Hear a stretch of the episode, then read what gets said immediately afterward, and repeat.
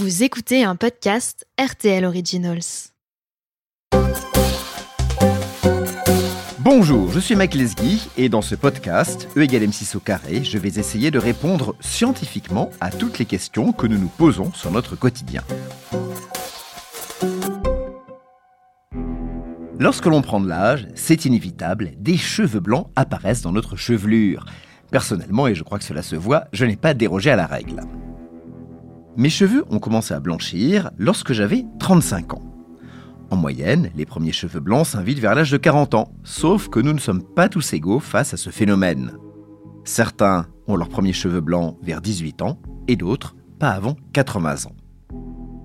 Nous allons donc essayer de comprendre ensemble pourquoi nos cheveux blanchissent avec le temps et pourquoi, selon les individus, leur apparition est plus ou moins précoce. Pour tout comprendre, il faut se plonger au cœur de notre épiderme, au niveau du cuir chevelu. À la surface de notre crâne et à la racine de chaque cheveu, il y a un follicule pileux. Dans celui-ci, on trouve des mélanocytes qui fabriquent une substance appelée mélanine. Cette substance est un colorant extrêmement puissant.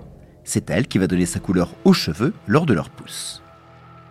Le problème, c'est que nous n'avons qu'un stock limité de ces cellules spécialisées appelées mélanocytes. L'activité du follicule pileux est cyclique. Elle se compose d'une phase de croissance, puis d'une phase de sénescence du cheveu. Pendant la croissance, le cheveu pousse. Puis le cheveu va arrêter de pousser, petit à petit le follicule va vieillir, c'est ce qu'on appelle la phase de sénescence, et le cheveu va finir par tomber au bout de 2 à 6 ans. Un nouveau follicule va alors apparaître, c'est le début d'un nouveau cycle. Mais à chaque fois qu'apparaît un nouveau cheveu, le follicule va puiser dans les réserves de mélanocytes, puisqu'il a besoin, pour colorer le cheveu, de mélanine.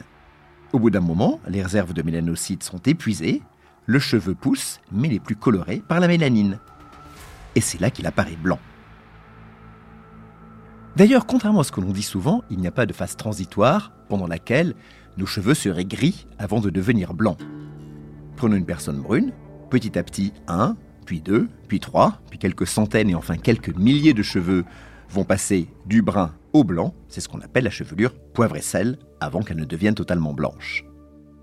Deuxième idée reçue, nos cheveux blancs ne sont pas blancs. Ils sont en fait transparents, ou plus exactement translucide. Un cheveu, ça a la forme d'un tube. Quand de la lumière arrive dessus, elle va rebondir dans tous les sens, ce qui va donner l'illusion d'un cheveu blanc. C'est exactement comme avec de la neige ou du givre. Nous les voyons blancs, alors qu'en fait ils se composent de minuscules cristaux d'eau congelée translucides, mais avec la lumière, ils nous apparaissent blancs. Voilà donc pourquoi nos cheveux blanchissent avec le temps et pourquoi nous les voyons de cette couleur. Venons-en maintenant aux différences entre les individus. Pourquoi, chez certains d'entre nous, les cheveux blancs apparaissent-ils très tôt et chez d'autres extrêmement tard? L'âge joue bien sûr dans le blanchissement des cheveux, mais ce qui explique ces différences si importantes, c'est la génétique. Les réserves de mélanocytes, ces fameuses cellules spécialisées productrices de mélanine, ne sont pas les mêmes chez tout le monde.